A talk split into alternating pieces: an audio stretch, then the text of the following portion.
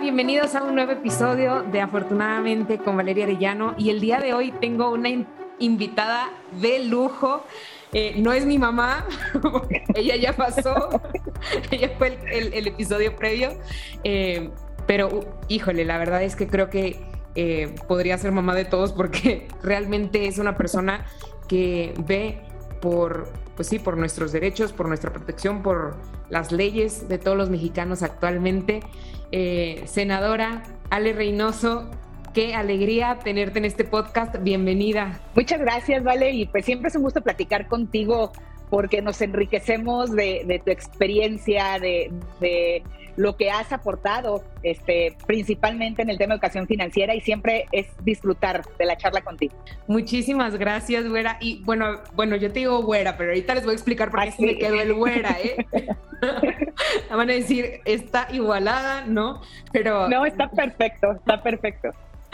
Este, güera, ¿nos podrías platicar quién eres? Quién eres, eh, ubícanos un poquito a los que no nos acordamos de las clases de civismo o a los que están en otros países, este, quién es un senador federal en, nuestro país. Sí, pues bueno, yo soy Alejandra Noemí Reynoso Sánchez, la güera Reynoso, soy de León, Guanajuato, yo estudié la licenciatura en Mercadotecnia y la especialidad en Gestión de la Calidad, actualmente senadora de la República por el estado de Guanajuato. ¿Y, y qué es... Eh, ¿Qué significa este trabajo?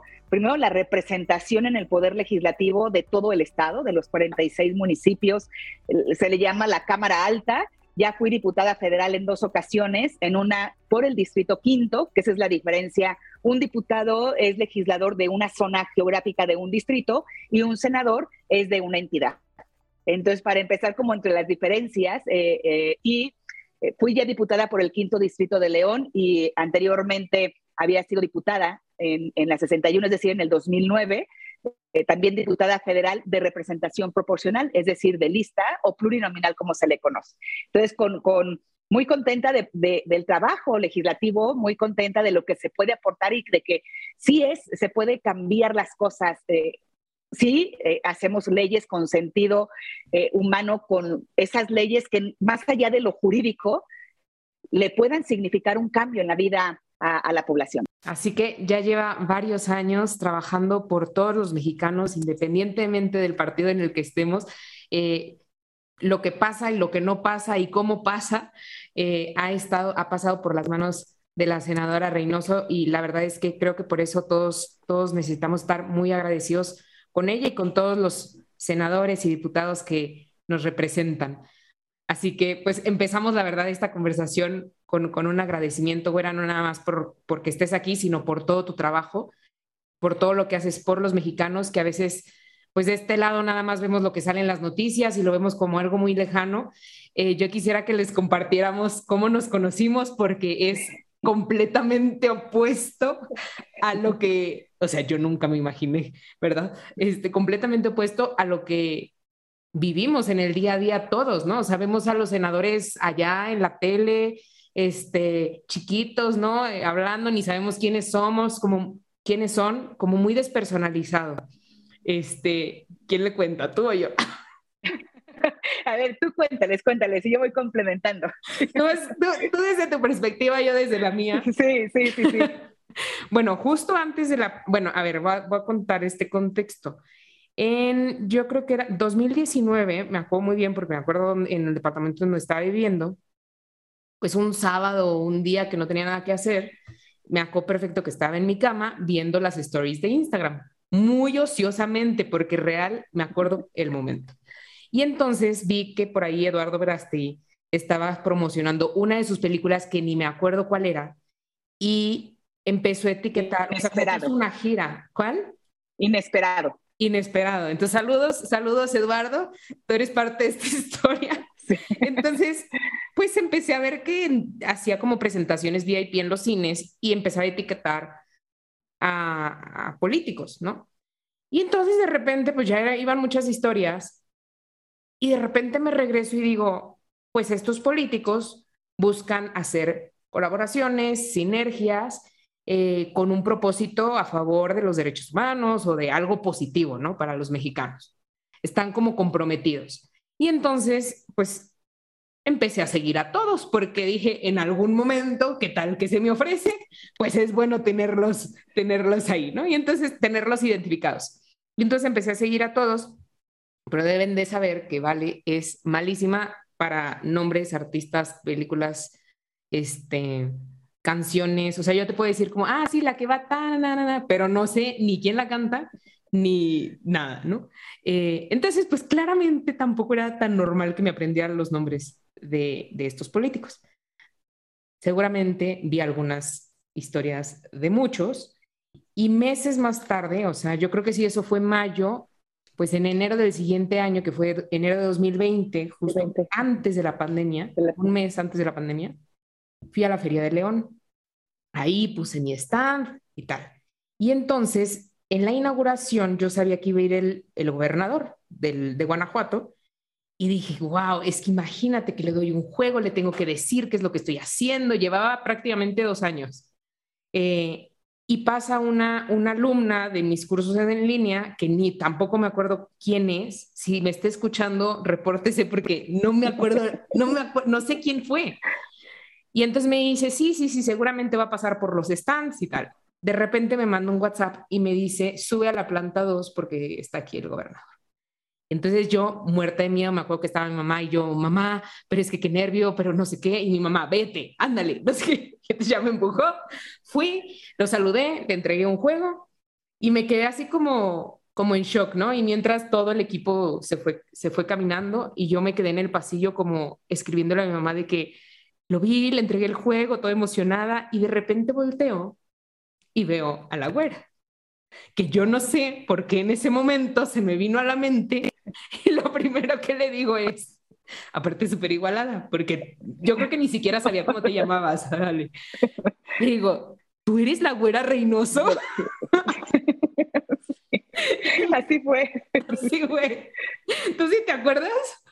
Sí, perfectamente, perfectamente. Y entonces me dice, sí, yo soy, ¿tú quién eres? Y yo, vale. o sea, como que, pues, no sé, como que la saludé como si fuera un artista, ¿no? O sea, como que alguien que yo seguía, pero no sé, alguien famoso, alguien lejano, como los que vemos en la tele. Y entonces cuando me dijo, ¿y tú quién eres? Pues yo no supe decir mucho más, ¿no? O sea, soy Valeria y ya luego como que dije, bueno, soy emprendedora y, hice un juego de educación financiera y ya ahí empezamos a platicar.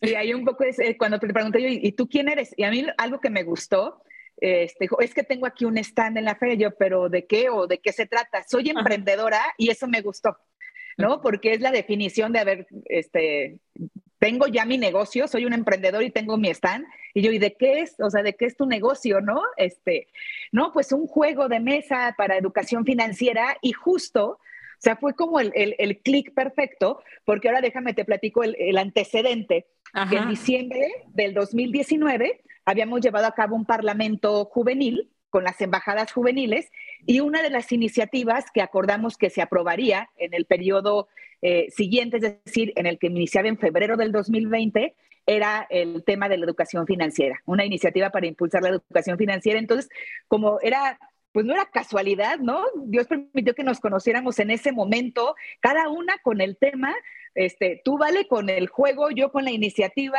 y creo que ahí fue este, el inicio de la historia, ¿no? y muy padre, muy padre, sí, sí, sí. Y la verdad quise rescatar como que cómo, cómo te conocí, o sea, toda la historia, porque es Instagram, redes sociales, es algo que todos tenemos a la mano. Y estoy segura de que así como yo tengo una iniciativa, así como yo tengo un emprendimiento, hay muchísimos jóvenes que nos están escuchando, o jóvenes adultos, este, niños, que tienen ideas y que tienen acceso a redes y que así pueden encontrar de verdad a la persona que les, va, les puede ayudar, ¿no? O sea, eh, además de que tú eh, también eres muy cercana, o sea, creo que también pues no por cualquier cosa se me quedó grabado, ¿no? En mi subconsciente y en ese momento, ¡pum!, salió, ¿no? Este... No, y tienes toda la razón, yo lo he dicho en, eh, en las charlas y demás, porque me contactan por redes sociales, este, oye, güera, y de otros estados o de Guanajuato, o eh, para invitarme a algún foro, para una charla, para dar una clase en una universidad, este, y todo es a través de las redes sociales. Y lo que yo digo, luego a los políticos, quienes los hacen inalcanzables son los propios ciudadanos, pero estamos mucho más cerca de lo que se imaginan. estamos a un clic, ¿no? ¿Para qué? Para que, justo como dicen, nos, puedan, nos puedan hacer llegar una propuesta este, o tengan alguna duda. Eso sí, también debo decirlo, recibo luego mensajes mentadas de madre, eso no les hago caso. Me gustan las cosas positivas y proactivas, ¿no? Sí, sí, pues, pues sí, yo creo que los, ustedes son como pues, los que están en primera fila literalmente y les toca recibir todo. ¿verdad? Claro, y escuchamos la catarsis de la gente y demás, pero sí creo que se puede utilizar las redes sociales de una manera muy positiva, constructiva, proactiva, y, es un elemento en el que podemos interactuar con los ciudadanos desde el poder legislativo, este, y, creo que, vale la pena, vale la pena, y aunque no lo crean, pues a mí sí me ven también ahí respondiendo y revisando las historias y, y revisando las redes sociales, respondiendo.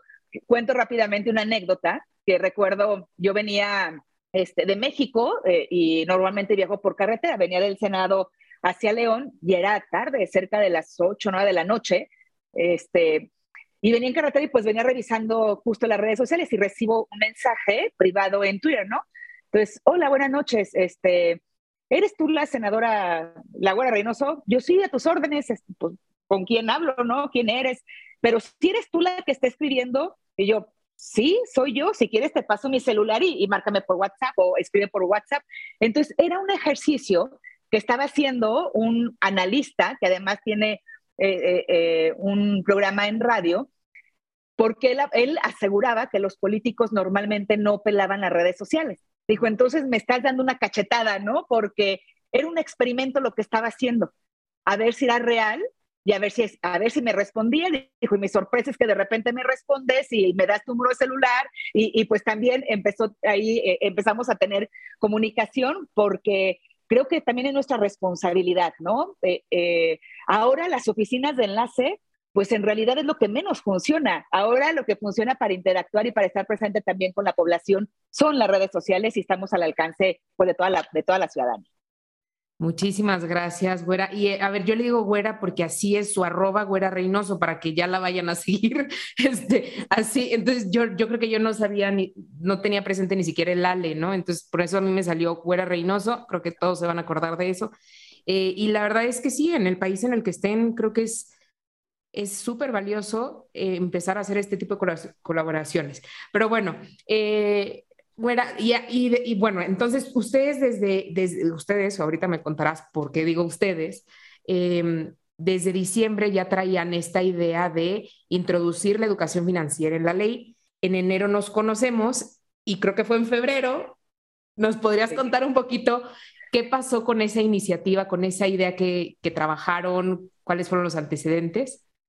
Sí, pues eh, a, a, raíz y con el trabajo que hacemos con los jóvenes, a través de las embajadas juveniles y además invitar a todos los jóvenes a que participen para, eh, pues para desarrollar política pública en actividades que tienen que ver con la agenda que los jóvenes quieren, tienen, ¿no? Este, si es el deporte, si es el medio ambiente, si es de educación, si es de economía, si es eh, el tema de universitarios, de comunidades y pueblos indígenas, de migrantes, es decir, hay 15 temas eh, y en cada uno los jóvenes desarrollan actividades y política pública.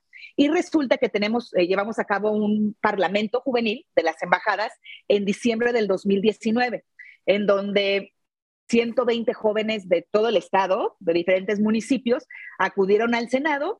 Cada embajada era una comisión.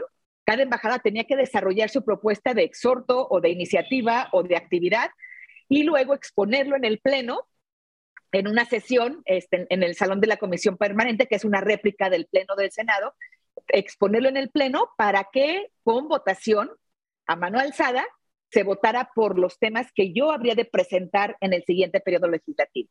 Y ahí surgieron, por ejemplo, el de educación financiera, una iniciativa de ley para implementar en la educación, en la Ley General de Educación, eh, eh, la materia de educación financiera desde la educación básica Ahí surgió, por ejemplo, otro de los proyectos que, ganó también, y este fue propuesta de la Embajada de Economía, y ahorita vemos el, por qué propusieron eso. Y luego, por ejemplo, otra embajada, eh, la de universitarios, y que ahí se concretó el llevar a cabo el proyecto de 100 líderes, 100 ideas, este, que lo organizaría la Embajada de Universitarios, que también se llevó a cabo en el 2020, que bueno, ya fue virtual, ¿no? Porque ya, ya estaba declarada el confinamiento por, por la pandemia.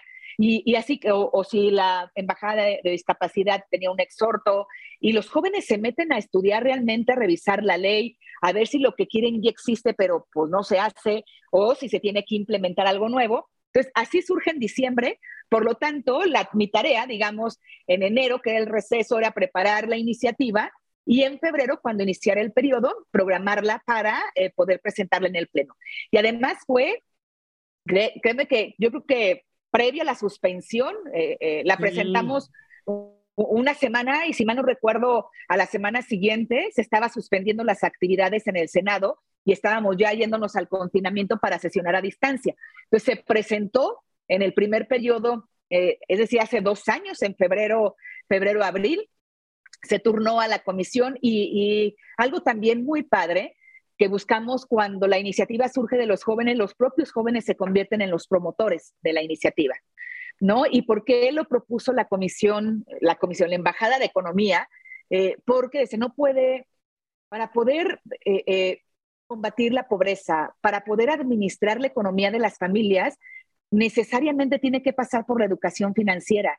Un emprendedor eh, eh, tiene que pasar por la educación financiera, que yo lo percibí así, la educación financiera es como la antesala del emprendimiento, pero también es, eh, es un elemento fundamental para administrar. No es suficiente con que se den becas, con que se den subsidios o apoyos económicos. Si ese apoyo sea mínimo, este, no se administra, de una manera eficiente. Y, fue muy padre cuando se presentó la iniciativa en, el Senado, en el Pleno del Senado.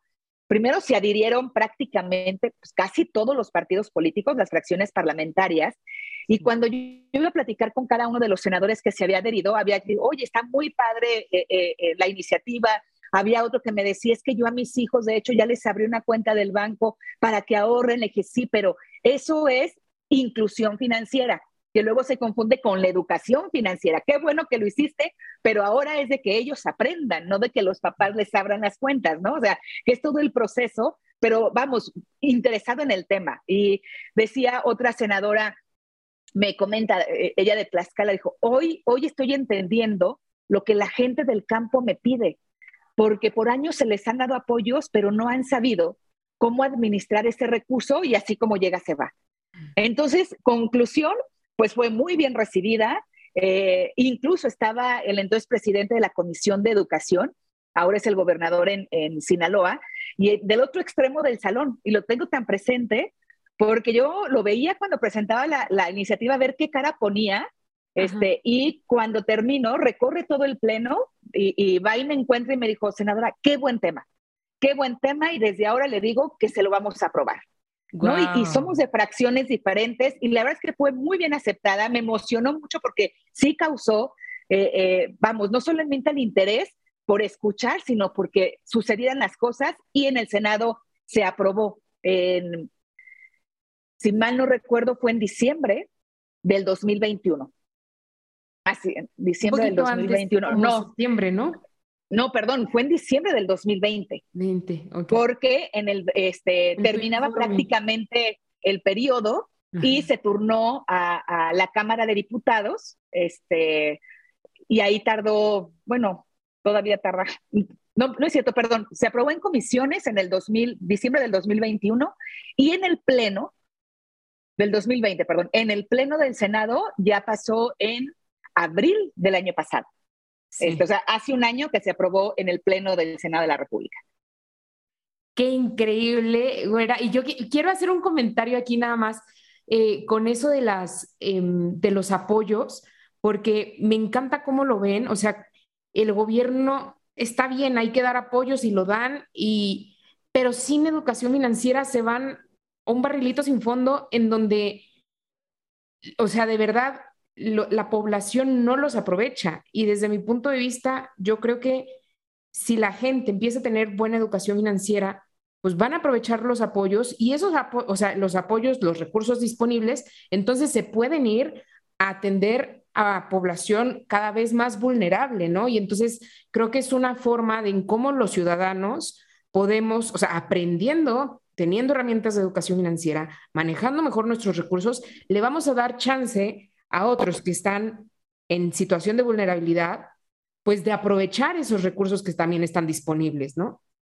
Y, que finalmente me parece que así es como la vida misma. O sea, si hablamos de los apoyos, sucede, ¿no? Con, los apoyos que se otorgan, que, que ahorita abro un paréntesis, yo sí conozco una chica que estaba estudiando la universidad, recibió una beca y supo administrarlo muy bien, que para mí además es un ejemplo, porque este, con lo que iba administrando logró poner un negocio de ropa que a la fecha tiene, ¿no? Este, y que atiende con su mamá, o sea, es decir, eh, la beca le daba para sus gastos en transporte, pero además tenía muy buen promedio, por lo tanto también estaba exenta de pagar eh, un porcentaje de colegiatura y en la universidad, y en lugar de gastarlo en otras cosas, fue ahorrando de esa misma beca fue ahorrando un poco y logró poner un, negocio, una boutique, ¿no? Entonces, eh, digo, es un ejemplo de cómo una beca sí puede sacar adelante a alguien, pero también, si se lo proponen, ir construyendo un proyecto eh, eh, económico, un, emprendimiento.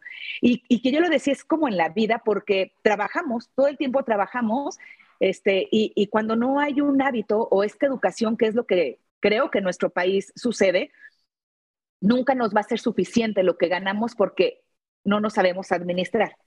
Y creo que pasa en todas las familias. Y, vamos, eh, y se van aprendiendo, copiando o generando o heredando, como queramos eh, decir, los hábitos buenos y malos de, la familia, ¿no? Entonces, una familia que empieza a ahorrar, que sabe ahorrar, es lo que transmite. Pero una familia que, que que vive endeudada toda la vida es lo que también va a heredar, ¿no? A, las siguientes generaciones. Por eso la importancia de que sea la educación, la desde la educación básica, que se pueda introducir esta materia para que haya esta formación que va a tener un impacto en la familia, eh, en la familia, en la vida personal, en el trabajo, en el día de mañana, ¿no? De las personas. Totalmente, y, está, yo creo que la gran diferencia de tener, de vivir de un subsidio, de vivir de un apoyo, a vivir de las rentas de tu negocio, ¿no?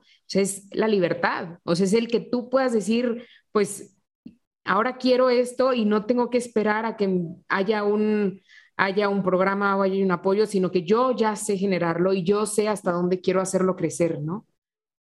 Sí, y yo creo que para el negocio, para... Eh, eh, digamos, para aquellos objetivos que uno se va planteando, eh, pues el generar estos hábitos, yo lo, me gusta platicar lo que en mi familia, cuando yo era más chica, más chiquita, que a la fecha lo siguen haciendo, pero pues ya para mí es un poco complicado el ir todos los lunes este, a casa de mi abuelita, pero como era eh, eh, de rigor y a la fecha quienes pueden, los lunes es el encuentro en casa de mis abuelos maternos, y cada año era, era, porque por, por primera ocasión, pues después de la pandemia ya no, ya no seguimos la tradición, pero cada año la familia nos íbamos a Playa de los Cocos, a Nayarit, la familia materna.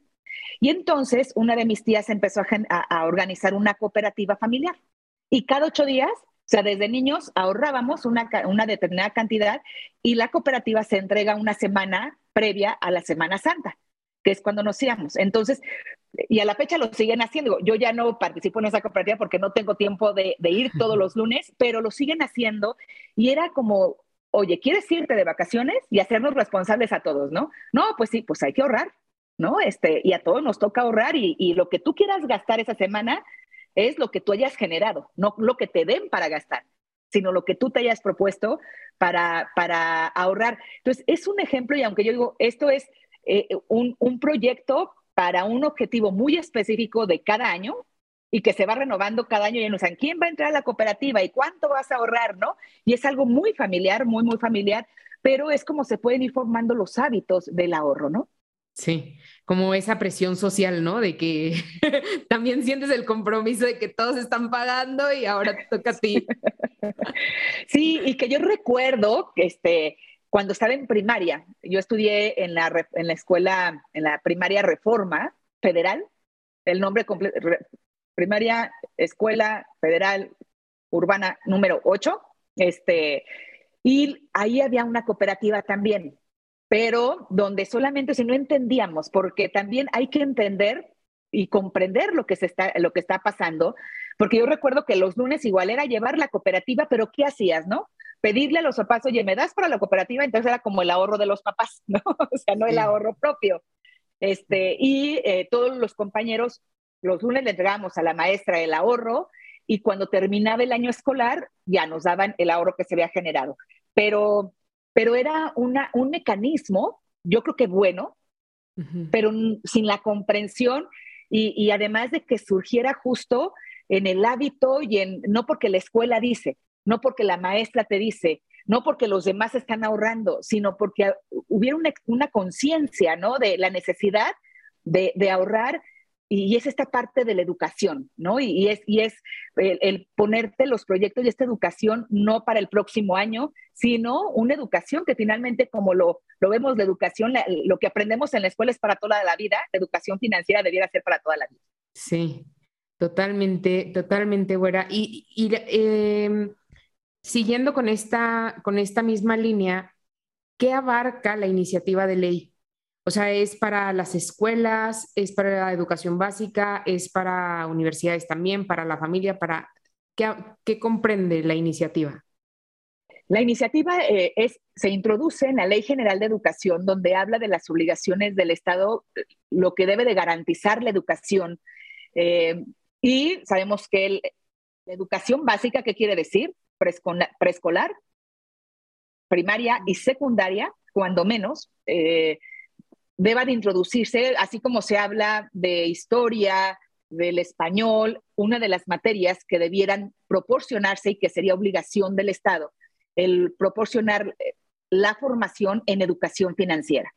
¿Qué quiere decir? Que desde preescolar se, llevará a cabo, se pudiera implementar esta materia eh, hasta mínimo, mínimo secundaria, porque ya eh, entendemos que en, la prepa o en el bachillerato Luego, pues se divide incluso entre especialidades, entre las áreas de conocimiento, pero con esos años que se introdujera es formar el hábito, ¿no? Es formar el hábito que es, yo digo, en los primeros años y en la primera infancia, donde se aprenden los mejores hábitos de la vida, este, y es donde son las, se sientan las bases para lo que ya uno con la responsabilidad elija lo que va a estudiar, elija el área en la que quiere eh, eh, estudiar la, preparatoria, ah, eh, pero cuando menos en educación básica, que sí es responsabilidad del Estado para que todas y todos lo reciban, ahí fuera, ahí fuera esta materia.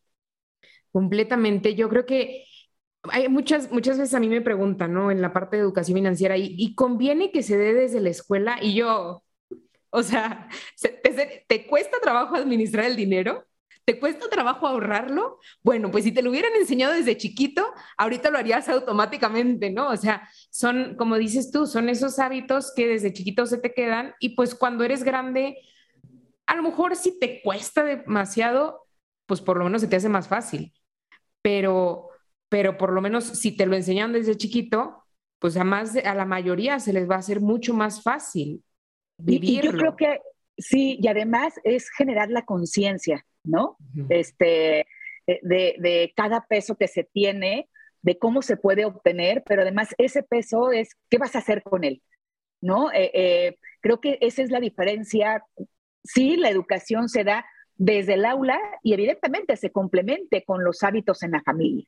Fuera, y a ver, estábamos platicando un poquito fuera del, fuera del aire, este, como que, que, esta inversión, vamos a decirlo así, o este proyecto, para poder impulsarlo necesitamos una visión a largo plazo, ¿no? Eh, ¿Cómo ves? Así, te, imagínate 2032, ¿cómo te imaginas la vida de esos mexicanitos que ahorita están en primaria? Eh, pues ahora ya con a lo mejor 20 años, a lo mejor 18 ya, a lo mejor en prepa, otros eh, ya profesionistas ¿Cómo te imaginas su vida después de haber pasado por la educación financiera? Yo creo, estoy convencida que sería, eh, primero que los niños, esta generación, podría ayudarles también a sus familias, ¿no? O sea, por un lado, eh, se convierten en, un elemento que puede aportarle a la familia de los conocimientos que adquiere desde el aula. Es, formar una nueva generación, ¿no? y, justo cuando yo hablo de en materia educativa es apostarle a un proyecto de mediano alcance. Eh, porque imagínate que para que se vean los resultados, pues se tienen que esperar 12 años, ¿no? Es decir, los, los eh, años de preescolar, este, luego los seis años de la primaria más los tres años de secundaria. Entonces, que veas tú los, el fruto es esperar 12 años mínimo para que entonces dices, ay, valió la pena. Y creo, a mí me gusta eh, esa política pública donde tú siembras y dentro de 12 años veas a esa generación que dices, yo, o sea, eh, eh, el tema de la educación financiera sin duda tuvo algo que ver para que ahora eh, se tengan hábitos diferentes, para que ahora se tengan más emprendedores, para que las familias tengan diferentes hábitos y puedan echar a andar proyectos familiares también, y para que se haya podido aprovechar cada peso que se otorga en un apoyo desde el gobierno. Fíjate que yo coincido contigo y también en la experiencia que he tenido con afortunadamente que definitivamente los niños van a empezar a ayudarle a sus papás y no porque les den la beca, ¿no? Que, o no porque les den el dinero que se ganan. O sea, no, creo que no nos referimos a eso, sino cuando tú formas a un niño y le enseñas un buen hábito, ya te amolaste, o sea, vas a tener a un angelito ahí en tu conciencia recordándote, lávate las manos, lávate los dientes, e, cierra la puerta, cierra la llave del agua. No, o, mira, voy a poner otro ejemplo, cuando, que además es un grupo muy participativo y que forma muy bien, eh, un niño scout, ¿no? Le enseña a la familia lo que realmente aprenden los scouts, ¿no? Este, eh, y, y puede ser de toda la familia el único que sepa aprender una fogata, y es algo que nunca se le va a olvidar. Es un niño que va a saber hacer muy bien los nudos, ¿no? En las cuerdas, porque nunca se le va a olvidar, porque fue formado precisamente en esta etapa. Y aunque la familia no lo sepa, el niño es el que luego les enseña, les aprende y es una referencia también, ¿no? Entonces, yo, yo creo que lo que necesitamos en México es justo apostarle a una nueva generación de ciudadanos con educación financiera y yo pues estoy súper convencida que, que, para poder combatir la pobreza se ocupa de varios elementos, generar riqueza y tener educación. Y la educación financiera sin duda es indispensable. Muchísimas gracias, Güera. Yo creo que todos los que estamos escuchando estamos como, sí, sí, de acuerdo, de acuerdo. Y, y luego, o sea, ¿por qué? ¿Qué sigue? ¿Qué podemos hacer? ¿Qué estás haciendo para que se implemente? ¿Cómo va la ley? O sea, ¿qué sí se puede hacer? Porque hay, hay cosas en las que pues ya, ya no están en nuestras manos, pero hay muchas que sí. Entonces, ¿nos podrías contar este, qué iniciativas, además de la iniciativa de ley, estás llevando a cabo para impulsarla? A ver, yo creo que hay varias vías en las que se puede, buscando el cómo sí, las alternativas, porque efectivamente impulsar una ley a nivel federal y luego primero la inercia es lenta el proceso legislativo es lento. En lo que pasa en una Cámara, pues estamos viendo que casi pasó un año o prácticamente pasó un año para que se aprobara en el Senado. Luego pasa también otro año y en la Cámara de Diputados ahí está medio atorado el tema. Eh, eh, en un debate eh, que, que de hecho no sé si ya lo hayan rechazado, pretenden rechazarlo porque sean es que estamos invadiendo las facultades del Ejecutivo. La tarea del legislativo es justo sentar las bases, el marco jurídico para que el Ejecutivo ejecute. ¿no? O sea, nosotros no podemos ejecutarlo. Nosotros por eso son el desarrollar las leyes, las propuestas, el reformar la ley para que entonces se pueda ejecutar todo desde eh, el Poder Ejecutivo Federal y luego en lo que se desarrolla la materia, los contenidos, es decir, puede tardar más tiempo, no solamente la aprobación, sino luego la implementación.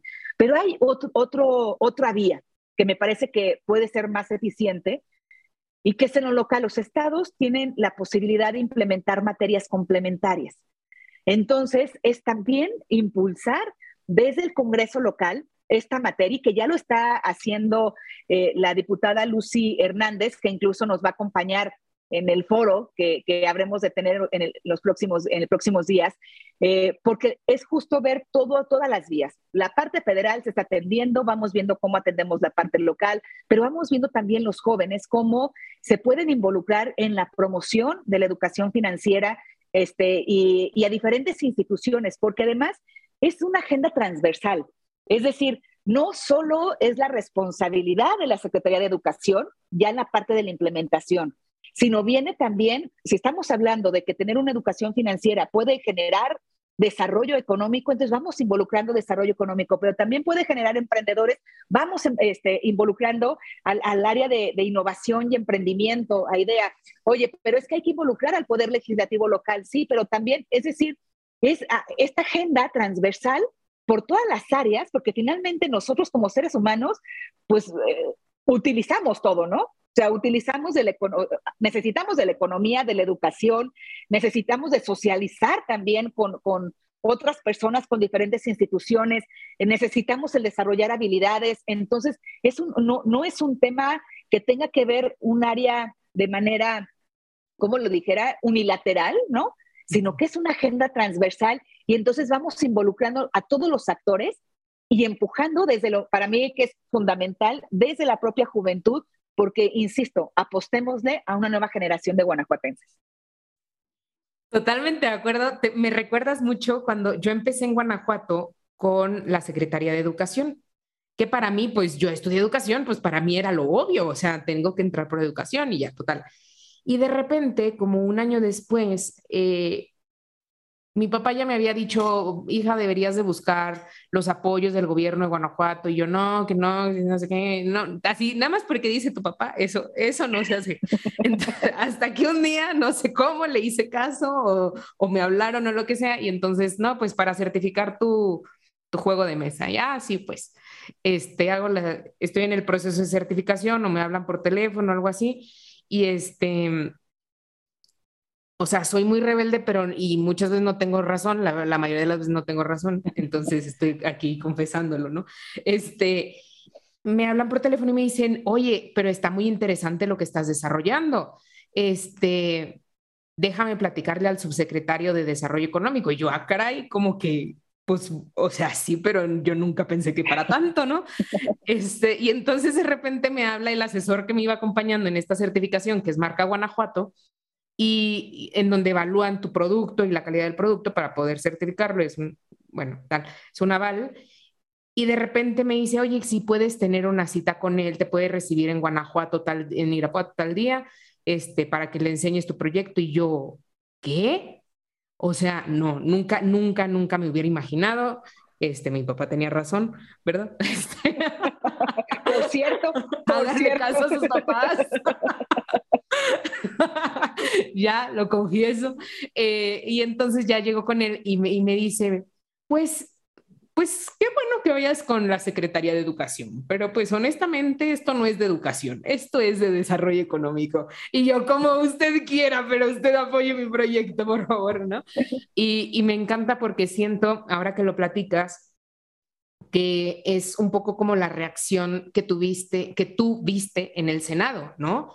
O sea, como de diferente, esto no es cuestión de... La gente del campo, la gente, los papás, o sea, justo cada quien ubicaba este, un área diferente, ¿no? Y, y, no es un tema que esté viendo desarrollo agropecuario, pero que quizás tendría que ver, ¿no? Este, yo, yo recuerdo cuando fui secretaria de Desarrollo Social, persona o cada familia que, que recibiera un apoyo eh, social, la familia debía tomar un curso, un programa muy padre, o sea, la verdad es que a mí me encanta este, el socioeducativo porque era la formación integral.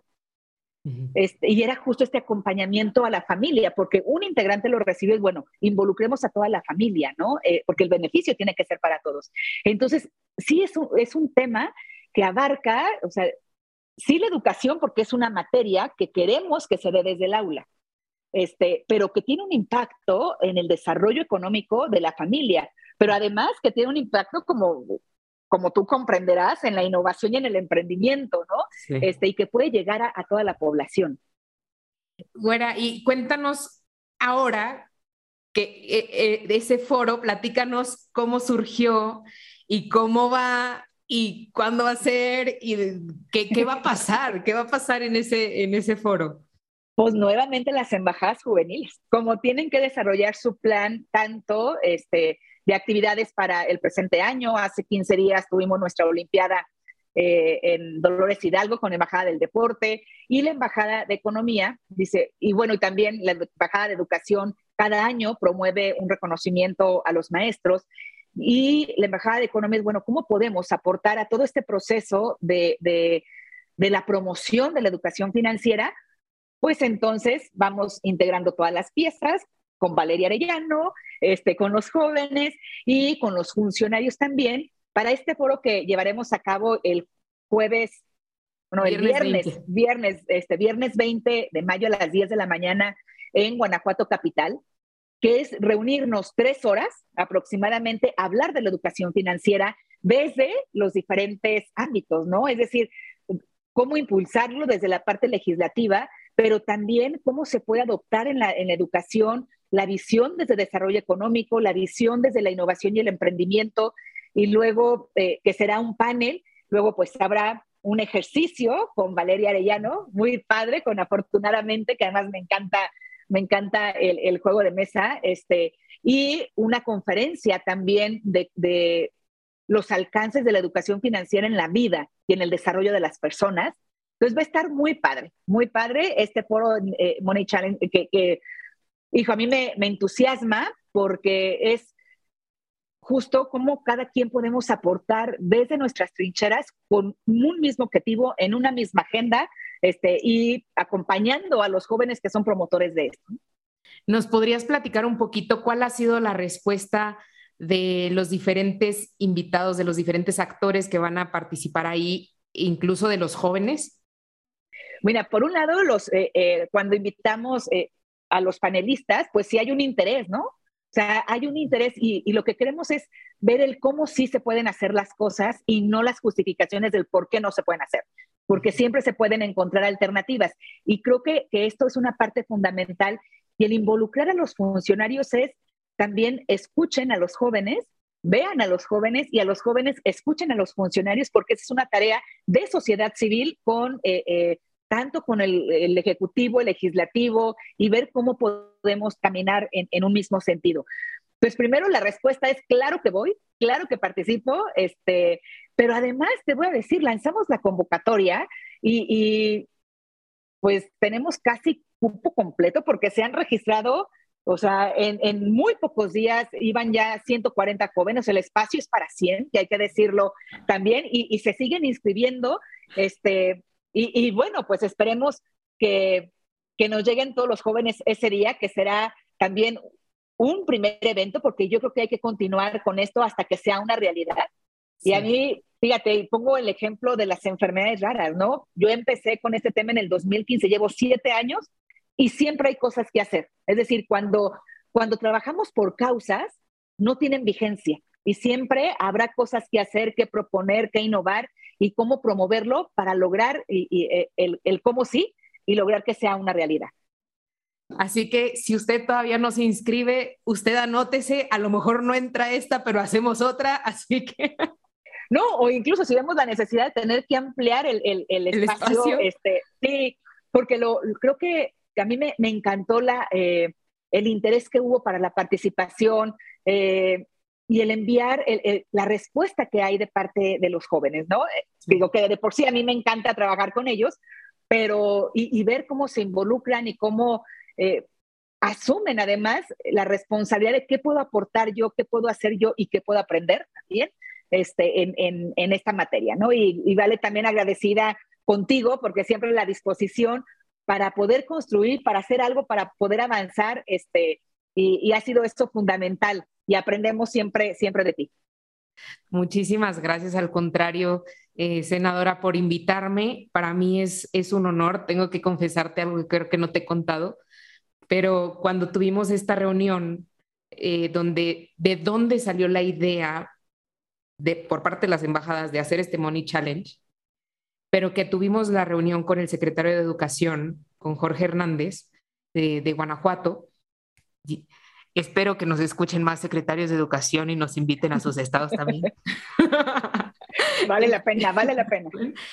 Eh, regresé a mi casa y en la noche, como reflexionando un poco, yo decía, porque Jorge, tengo que decirlo, o sea, Jorge es muy innovador.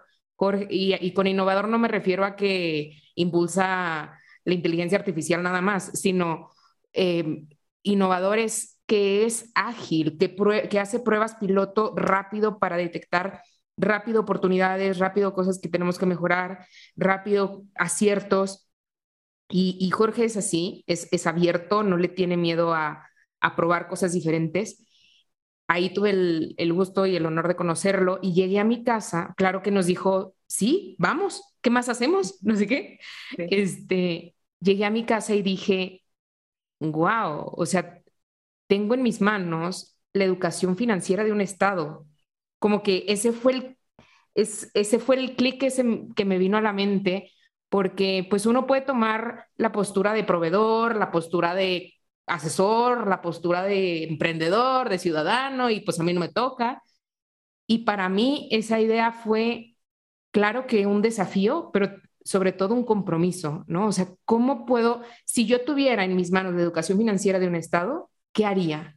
¿No? Eh, ¿Qué propondría? ¿A quién invitaría? Entonces, la verdad, güera, te quiero agradecer muchísimo por, por esta oportunidad de ser, ser parte un poquito de, pues de la vida o de este cambio, de esta iniciativa y por supuesto que cuenta conmigo en, en este Money Challenge y en lo que tú quieras para en esta iniciativa, en esta implementación, porque sé que va a cambiar la vida de muchísimos guanajuatenses.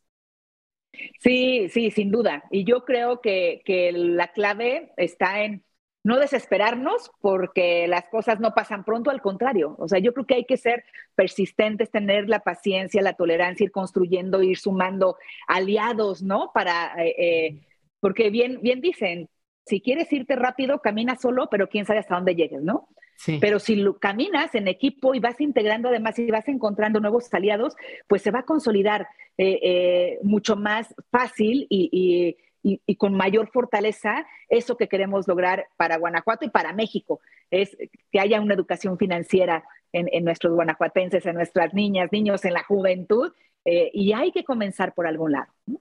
Totalmente. hagamos, yo les invito a seguirnos en nuestras redes sociales, a las, las redes sociales eh, de la senadora, arroba Güera Reynoso. Ahí está. Instagram, Twitter, se ve, Facebook. Sí, sí se ve, sí se ve. Todas las redes sociales eh, y también pues las de afortunadamente para que se vayan enterando de cómo lo vamos implementando en Guanajuato. Y aunque ustedes estén en otro país o en otro estado de la República, pues miren, Guanajuato decidió ser el conejillo de Indias, así que aprovechen, Al ser el mejor estado del país, siempre va un paso adelante y ahora lo estamos haciendo con esto. Y claro que valdría la pena que otros estados lo vieran porque luego los grandes proyectos se construyen desde lo local. Sí. ¿No? Sí. Entonces, eh, vamos, hubo ahí por un lado el intento desde lo federal, que hay que seguir haciéndolo, sí. ¿no? Pero ver cómo construimos desde lo local desde un estado o desde un municipio o desde un salón, de, un aula, o, y también con la educación privada. Es decir, yo creo que, también construyendo desde, desde, lo local se pueden consolidar grandes proyectos y este puede ser uno de ellos, ¿no? Entonces, invitar al resto de las entidades o en los municipios y vamos, nos comprometemos a ayudarles a que, a que se hable y a que se implemente la educación financiera en sus estados. Completamente. Además, quiero hacer aquí mi comercial, ¿verdad? Porque afortunadamente, pues no nada más es, ay, nos vamos a poner a jugar, sino todos estos elementos y esta metodología, este, tiene un porqué. Y, es, como dice la senadora, ese aprendizaje social. Eh, como creo que un reto de la educación financiera es capacitar a los maestros para que los maestros enseñen. Y eso yo lo viví desde que estaba en el banco. Es un reto porque para que el maestro transmita un conocimiento nuevo, pues él tiene que asimilar ese conocimiento y vivirlo. Y para que eso suceda, pues es un proceso de aprendizaje largo, o sea, porque tienes que desaprender muchas cosas, aprender nuevas y además enseñarlas. Entonces, el juego está hecho para, entre comillas, brincarnos un poquito ese proceso o acelerarlo y que la misma herramienta vaya enseñando a los niños y que los niños Em, entre ellos vayan aprendiendo, o sea, de las experiencias, tú vas viendo al que va perdiendo y dices, eso no voy a hacer, tú vas viendo al que va ganando y dices, le voy a copiar. Como le hizo. Exactamente. Entonces, eh, ya estaremos publicando también como, como los resultados de esa metodología aplicada y creo que en definitiva puede ser un modelo eh, que, que, ayude a todos los mexicanos, ¿no? Eh, Güera, ¿qué, ¿Cómo, ¿Cómo pueden ayudar o qué actitud eh, con esto podemos ir cerrando, eh, invítanos, o sea, nosotros como sociedad civil a lo mejor no vamos, no somos parte de los 100 que vamos a ir, este, a lo mejor estamos en otro estado, en otro país. ¿Cómo podemos ser parte de esto? ¿Cómo podemos ser parte de, esta transformación por un país más educado financieramente? Sí, bueno, por un lado, eh, eh, quienes estén interesados en aprender de la educación financiera, podemos abrir los grupos y pueden a través de las redes sociales escribirnos, pero también quien esté interesado en transmitir, ¿no? Eh, eh, porque lo que necesitamos hacer son estas redes de ciudadanos con los que se pueda compartir la información. Estas redes ciudadanas con las que también le pueden pedir a sus legisladores este, eh, el, el, apoyo para esta, esta materia eh, en estas redes ciudadanas que pueden acompañar el trabajo legislativo.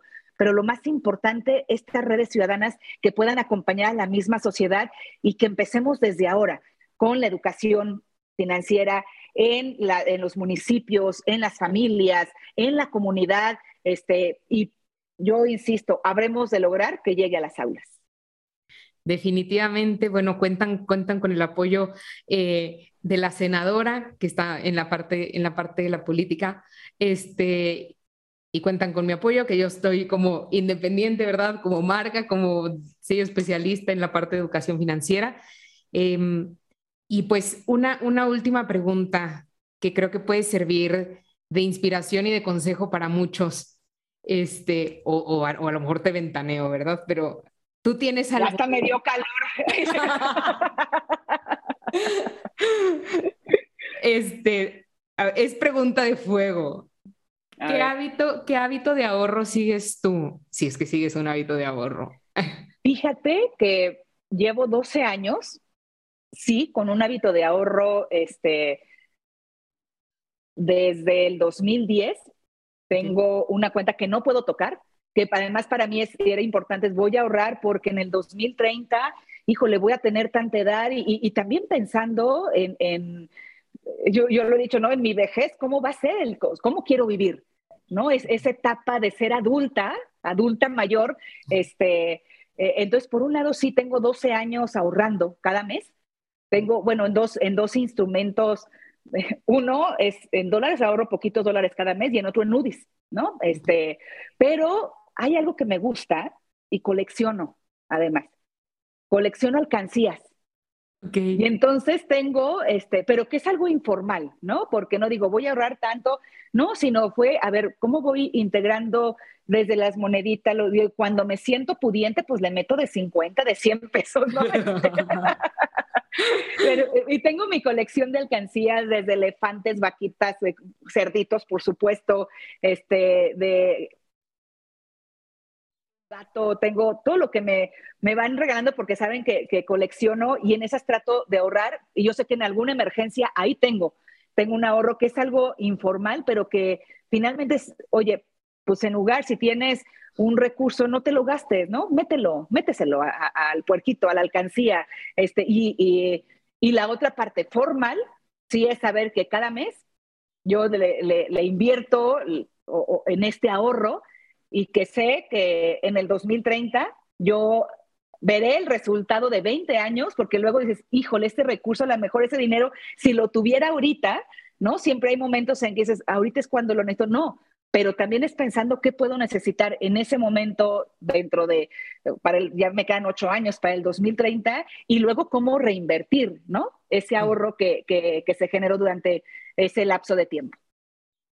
Me encanta, me encanta esta diversificación, ¿no? Porque estás hablando justo de, o sea, de tu ahorro en tu casa. Eh, me, me gustó mucho esta parte de eh, cuando me siento pudiente ahorro más, porque a mí típica pregunta de conferencia, ¿cuánto nos recomiendas ahorrar? Y yo digo, pues todo lo que puedas, o sea, digo, haz un presupuesto, prográmalo, pero si estás viviendo con tus papás, oye, y estás trabajando, ahorra el 70%, o sea, todo lo que no pagas de renta, de luz, de gas, de ahórralo porque es tiempo de gracia, que, un poco el plan cuando te estableces en estos instrumentos donde puedes ahorrar y, además amarrarte muy bien porque no puedes disponer de él, ¿no? Este, y es, a ver, ¿cuánto haces tus cuentas de cuánto voy a recibir al mes, cuánto, este, eh, un mínimo, ¿no? A ver, mínimo yo le voy a meter esto. Ya si me da el mes y, cuando me siento pudiente y puedo meterle más, órale, ¿no? Adelante. Este, pero sí creo que, que, y yo lo, fue como asumir la responsabilidad de en dónde te ves en unos años más, ¿no? Este, y, también reconociendo que en la función pública los cargos son temporales. Entonces uno, tiene que pensar en su futuro, tiene que pensar en, en, cómo tener este ahorro y luego una vez que lo tienes, cómo invertirlo también, ¿no? Este, A mí en algún momento me dijeron hace algunos años, ay, güera, tienes un alto sentido social y un bajo sentido empresarial. Pues sí, me gusta mucho ayudar a la gente, el ver, pero también fue como la conciencia de, ok, si en tu mente no está hoy ser empresaria, pero sí tienes que ser ahorradora, para que en algún momento puedas echar a andar algún proyecto o lo que quieras hacer y no quedarte en el sueño de, hijo, si hubiera ahorrado ahorita, hubiera podido hacer tal o tal cosa. Entonces, tomar la decisión y, amarrarte, ¿no? Cada, cada mes con lo que quieres ahorrar e ir buscando los instrumentos, si, si, eh, que ahora eh, eso sí lo permite la inclusión financiera, las diferentes alternativas que tienes para ahorrar, pero lo primero es tener la voluntad, ¿no? Totalmente, pues sí, primero es generar el recurso y que no, se, y no te lo gastes, ¿no? Pues yo no sé quién te dijo que no tenía sentido empresarial, pero yo creo que sí lo tienes, porque a mí en cuanto me, conociste, me invitaste al Senado, ya la senadora ya había vendido no sé cuántos juegos. Afortunadamente. ya me había montado ahí todo un, bueno, no, e, ella los vendió, la verdad. Este, entonces, no, yo creo que, yo creo que más bien ese sentido social pues, pues de ayudar y, sobre todo esa conciencia de desarrollo económico, ¿no? O sea, de, la riqueza no es para mí, es, es, se multiplica, ¿no? Y hay que enseñar a los otros a multiplicarla, que creo que es el mensaje que nos has dado a lo largo de todo este, este podcast. Y pues bueno, la verdad es que ha sido una plática súper enriquecedora, se me ha hecho súper rápida, se me ha ido como agua. ¿Hubiera algo, algún consejo, algún mensaje que quieras dejarles a, las personas que nos están escuchando? No, pues por un lado agradecerte, ¿vale? Por este, por este espacio, invitarlos a que nos sigan en las redes sociales, a quienes no se han registrado para el, foro, el, Money Challenge, este, va a estar muy padre, yo estoy segura, segura de eso y insistir, estamos a un clic de estar en comunicación. Síganos en las redes sociales, arroba Guara Reynoso, este, afortunadamente, y a Valeria también, por supuesto, y decirles que estoy siempre a la disposición en el Senado de la República, trabajando, acompañando las causas, porque los legisladores somos representantes. Y lo que yo siempre digo y hago es acompañar las causas de los ciudadanos, de los jóvenes, de las mujeres. Quien tenga una propuesta, bienvenida, se va a aceptar la propuesta y los acompaño a solucionar los problemas de su comunidad. Acompañar a solucionar. Muchas gracias, Vale. Muchísimas gracias, Güera. Nos vemos en el siguiente episodio. No se lo pierdan.